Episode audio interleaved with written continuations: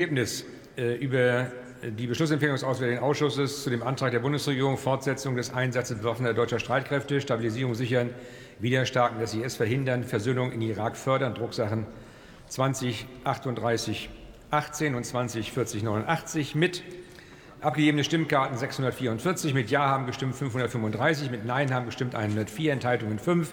Die Beschlussempfehlung ist damit angenommen. So, und nun kehren wir zurück zu Top 29. Nächster Redner ist der Kollege Thomas Jatzombeck, CDU, CSU.